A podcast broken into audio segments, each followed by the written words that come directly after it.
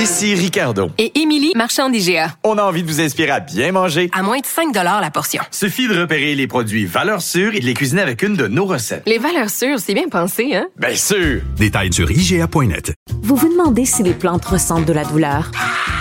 Ou encore, comment est-ce que les daltoniens voient le monde? Le balado en 5 minutes est pour vous. Explorez la science, l'actualité et l'histoire en un temps record. La Feu, en collaboration avec le gouvernement du Québec, est fière de propulser la série Balado en 5 minutes. Ne laissez pas les questions sans réponse plus longtemps. En 5 minutes, disponible sur l'application et le site cubradio.ca. Sophie Durocher. Une femme distinguée qui distingue le vrai du faux. Vous écoutez Sophie Durocher. Cube Radio. Les rencontres de l'heure. Marie-Claude Barrette et Sophie Durocher. La rencontre Barrette-Durocher. Bonjour Marie-Claude. Bonjour Sophie, je suis en train de me calmer tranquillement. Euh, Toi aussi, t'es découragée. T'es Ben, découragée t'es désespérée. Oui, ça m'a traité. Il y, a- il y a un article de- qui, qui est apparu dans la presse ce matin qui m'a trotté dans la tête euh, toute la journée. C'est euh, celui euh, d'un homme qui s'appelle, en fait, c'est une entrevue avec André Lebon, qui, est, qui était ex-vice-président de la commission spéciale sur les droits des enfants et la protection de la jeunesse, donc la, la commission Laurent, dont euh, Régine Laurent assurait euh, euh, la présidence. Euh, écoute, le titre, là, c'est Je suis désespéré. Fait que déjà, ça donne un ton. Ça part mal. Ouais. Oh, euh, ben, absolument, parce qu'on se souviendra, suite au décès de la jeune fille de Granby au printemps 2019, euh, euh, tout le monde s'est insurgé. Comment ça se fait qu'on avait laissé passer toutes les plaintes de cet enfant-là? Comment ça se fait? Elle en, elle en est décédée. Bon, il y a eu un procès, tout ça. Mais reste que ça a donné naissance à la commission Laurent pour revoir dans son entièreté la loi sur la protection de la jeunesse qui avait quand, qui a déjà quand même 40 ans, à savoir comment on peut replacer l'enfant au centre du système parce que ça a été fait beaucoup pour les parents. Et Régine Laurent l'a dit dès le départ, moi, je veux que les enfants soient au centre de ça. Et euh, elle, a, elle a remis le rapport. Donc, euh, tout le monde avait... euh, Tu sais, Régine Laurent a dit, moi, c'est pas vrai qu'on va tabletter, tabletter mon, mon rapport. Mhm. Quand M. Legault est venu me chercher, c'était clair. Bon, et le rapport a été déposé euh, et maintenant c'est un projet de loi. Et on, a- on avait l'impression que le rapport, que le projet de loi allait avancer davantage. Lionel Carman a annoncé des budgets. On avait l'impression qu'il y avait quelque chose qui allait se passer. Et on se rend compte que ça bouge pas pour l'instant.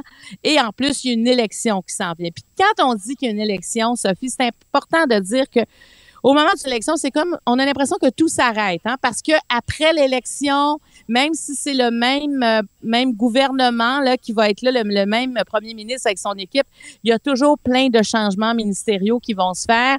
Alors il y, a, il y a toujours comme une, une espèce de pause involontaire qui arrive au moment de l'élection. Et tout ça pour dire qu'André Lebon, là, lui, là, ça fait 40 ans qu'il est, dans le milieu euh, de Il en a vu des rapports. Il en a vu Hey, des lui- rapports, puis il a vu des tablettes, parce qu'il y a des, des rapports là qui ont été faits. Il y en a eu euh, une tonne et une barge, mais il se retrouve tabletté. Donc les espoirs étaient énormes dans la commission Laurent. Mais ce que ce qu'on comprend, c'est qu'il dit dans le fond, euh, c'est juste la pointe de l'iceberg. On a juste commencé à effleurer le début du commencement de ce qui était prévu euh, dans le rapport Laurent. C'est ça qui est décourageant.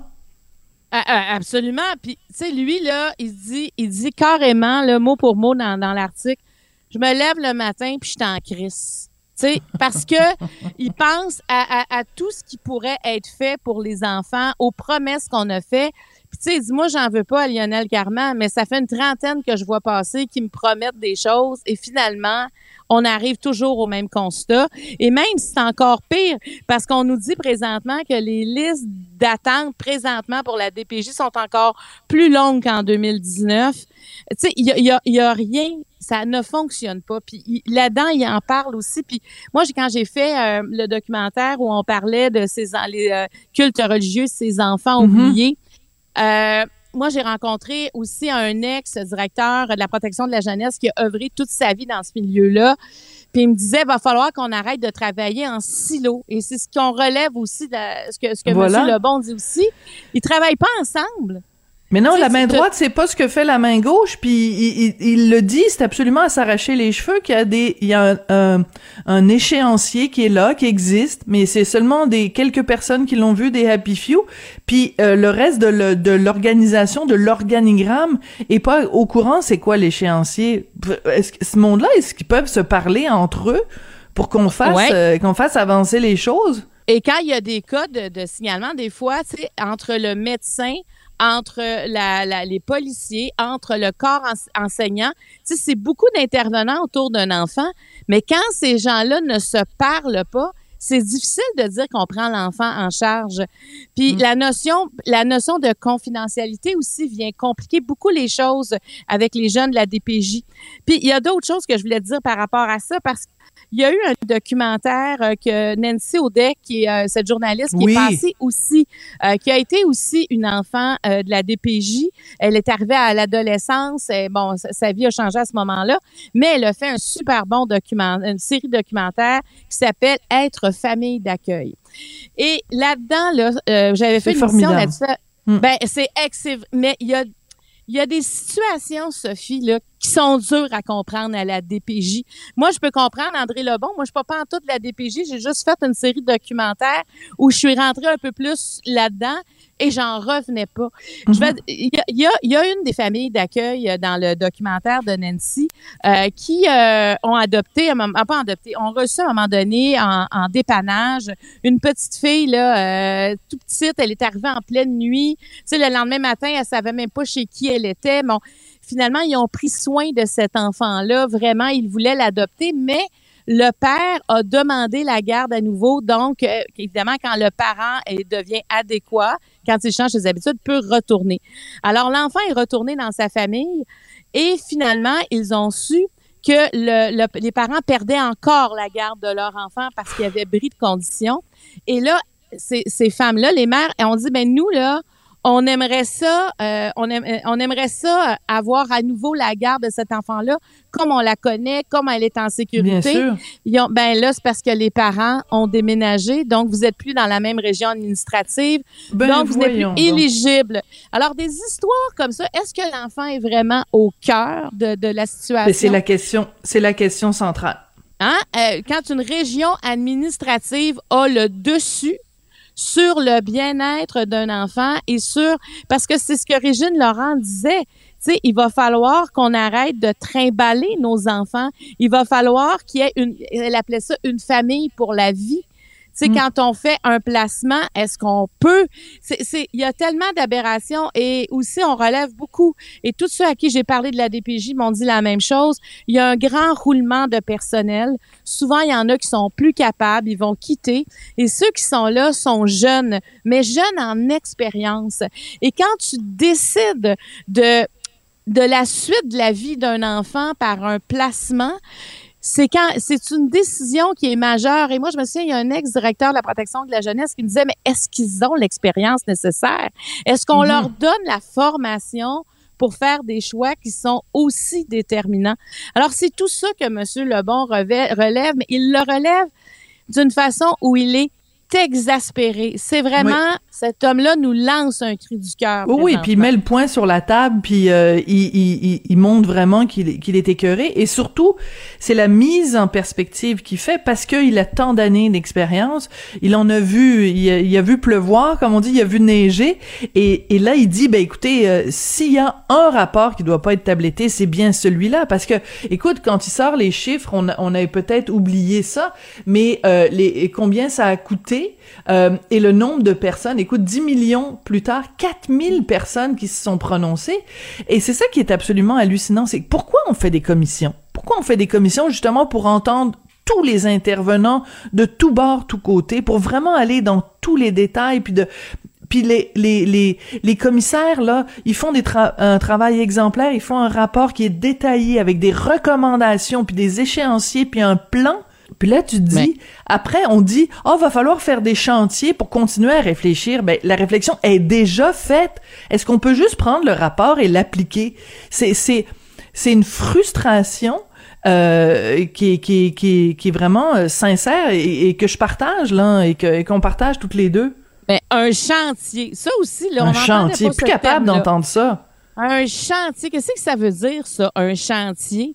Tu sais, pour moi, un chantier, c'est un chantier de construction. Là. Je veux dire, euh, c'est quelque Oui. chose là qu'on qu'on Qui est qu'on pas fini. pas fini là. Tu sais, c'est alors que ce que tu viens de dire, c'est tellement ça. Et chaque intervenant là qui va euh, qui va devant une commission là, ben ils se préparent. Ils arrivent tous Ben déjà oui. avec leur rapport sectoriel. Il y a eu des consultations. Il y en a eu déjà des chantiers pour juste préparer un, euh, chaque intervenant va dire quelque chose de signifiant dans son champ d'activité qui est pris en considération. Et en plus, là, moi, je me souviens, j'avais interviewé Régine Laurent, puis elle, elle a demandé à ce que des, des, des jeunes adultes, en fait, des adultes Oui. qui étaient passés par la DPJ, viennent témoigner de ce qu'ils ont Mhm. vécu. Et c'est là que... elle- Ben Nancy y elle est allée aussi, si je me trompe pas. oui, absolument, absolument. Nancy Audet est allée et, et, ça et ce moment-là a bouleversé les commissaires, a bouleversé Régine Laurent qui n'était pas de ce milieu-là, qui disait, mais voyons donc. Hey, Il y en a un, je sais pas si il y a, il y a- il y a un garçon qui était arrivé avec un parchemin qui l'a déroulé et ça, il disait, ça, c'est mon parcours à la DPJ. Ça, c'est le nombre de foyers que j'ai fait dans ma vie. Est-ce qu'on peut comprendre pourquoi je suis peut-être écorchée, moi? Tu sais, elle, elle, elle a vu ça, elle a entendu les organismes, donc on voit qu'il y a des choses qui peuvent être faites, mais il- tu sais, comme les CLSC, on met beaucoup l'emphase sur eux, qui pourraient déjà, quand une famille a eu affaire avec la DPJ, est-ce qu'on pourrait prendre soin de cette famille-là? Est-ce qu'on pourrait surveiller davantage cette famille-là? Pour que pour ce qui est arrivé à Granby n'arrive pas non plus? Parce que ça veut pas dire que dès que tu as un signalement, on a un retrait de l'enfant. Quand il y a un signalement, il y a une lumière rouge qui est allumée. Mais, mais tout ça pour dire que pourquoi, tu l'as posé la question, mais pourquoi on fait des commissions? Moi, je me pose sérieusement la question aujourd'hui. Quand, un- quand on dit que les enfants, c'est le pilier d'une société, c'est notre avenir, c'est notre demain, ben, il faudra le prouver à un moment donné que c'est ça, nos enfants au Québec. Absolument. Et tu, tu, tu racontais ça sur euh, les euh, le, le jeune là qui avait une feuille de route euh, absolument épouvantable d'être placé dans différentes euh, familles d'accueil. Et euh, quand tu décris ça avec le parchemin, ça me fait penser à une autre scène euh, qui cette fois-ci était dans un documentaire. C'est dans Les voleurs d'enfance de Paul Arcan. Oui. Et à un moment donné, il est au parc Émilie Gamelin, puis il y a plein de jeunes devant lui euh, qui euh, qui sont sans abri, là, qui sont euh, vraiment des, des itinérants, et il leur demande, il y en a combien parmi vous qui, qui êtes des enfants de la DPJ Je pense qu'il y en a pas un qui lève pas la main. Tu sais, Je veux dire, c'est ça, là, ce que ça donne quand t'es trimballé d'un foyer à l'autre puis que t'as pas de, de stabilité, ben ça fait des adultes poqués, ça fait des adultes même multi-poqués. C'est c'est euh, vraiment c'est d'une grande tristesse. Et Mais- ce qui est triste, Marie-Claude, c'est que le- nos espoirs étaient tellement grands. On se disait, la commission Laurent, s'il y a quelqu'un qui est capable de mener cette commission-là, c'est bien Régine Laurent. Puis oh, quand on a vu toutes les ressources qui ont été mises, quand on a vu tous les témoins, on y croyait vraiment. Et je trouve que c'est important de le mentionner, Monsieur Lebon. Il dit, moi, j'en ai pas contre le ministre euh, Carman. Euh, c'est c'est le reste du ministère là. C'est les, les les fonctionnaires, c'est euh, les les les pousseux de crayon. Mais il lui a dit, il le dit pas comme ça, mais c'est la la structure. On a des structures administratives qui sont tellement lourdes. C'est Mais- comme un gros paquebot. Ben, c- tout est compliqué parce qu'il y a des familles qui, qui sont adéquates, qui veulent recevoir des enfants euh, de, la, de la DPJ et ils n'y arrivent pas parce qu'il y a trop de formulaires administratifs. C'est tellement compliqué.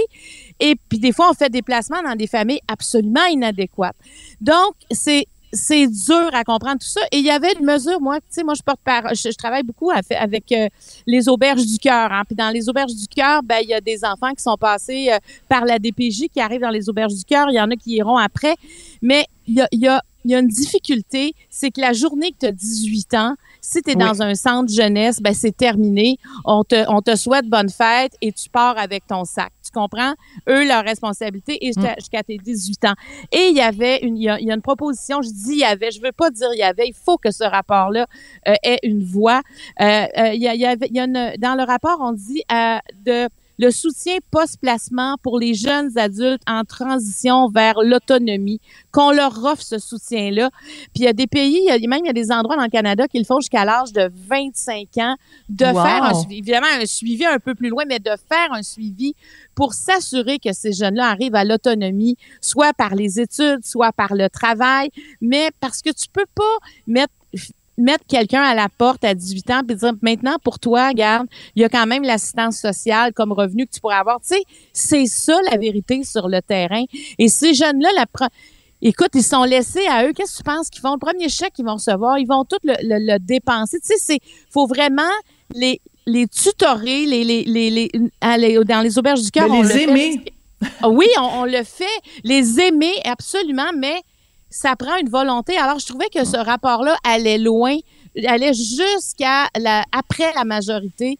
Donc, euh, mais est-ce que, est-ce que ça se pourrait à ce moment-ci qu'il ne soit pas encore tabletté? Est-ce qu'on peut en faire quelque, on peut faire quelque chose? Oui, mais ça prend une volonté de faire. Et je me demande, Sophie, comment ça se fait que c'est pas, comment ça se fait qu'on est comme ça, comme société?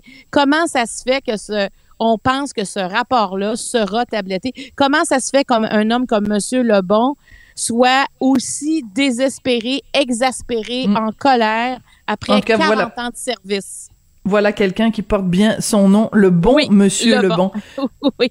Merci Absolument. beaucoup, Marie-Claude, pour ton vibrant plaidoyer. Écoute, à chaque fois qu'on se parle, tu me dis, euh, je suis porte-parole de tel organisme. Je, je- je- je- à un moment donné, on fera la liste de tous les organismes Ouais, dans lesquels tu t'impliques. Ouais, ouais, m'implique beaucoup. Ben pour moi, c'est ça. Ben tant mieux.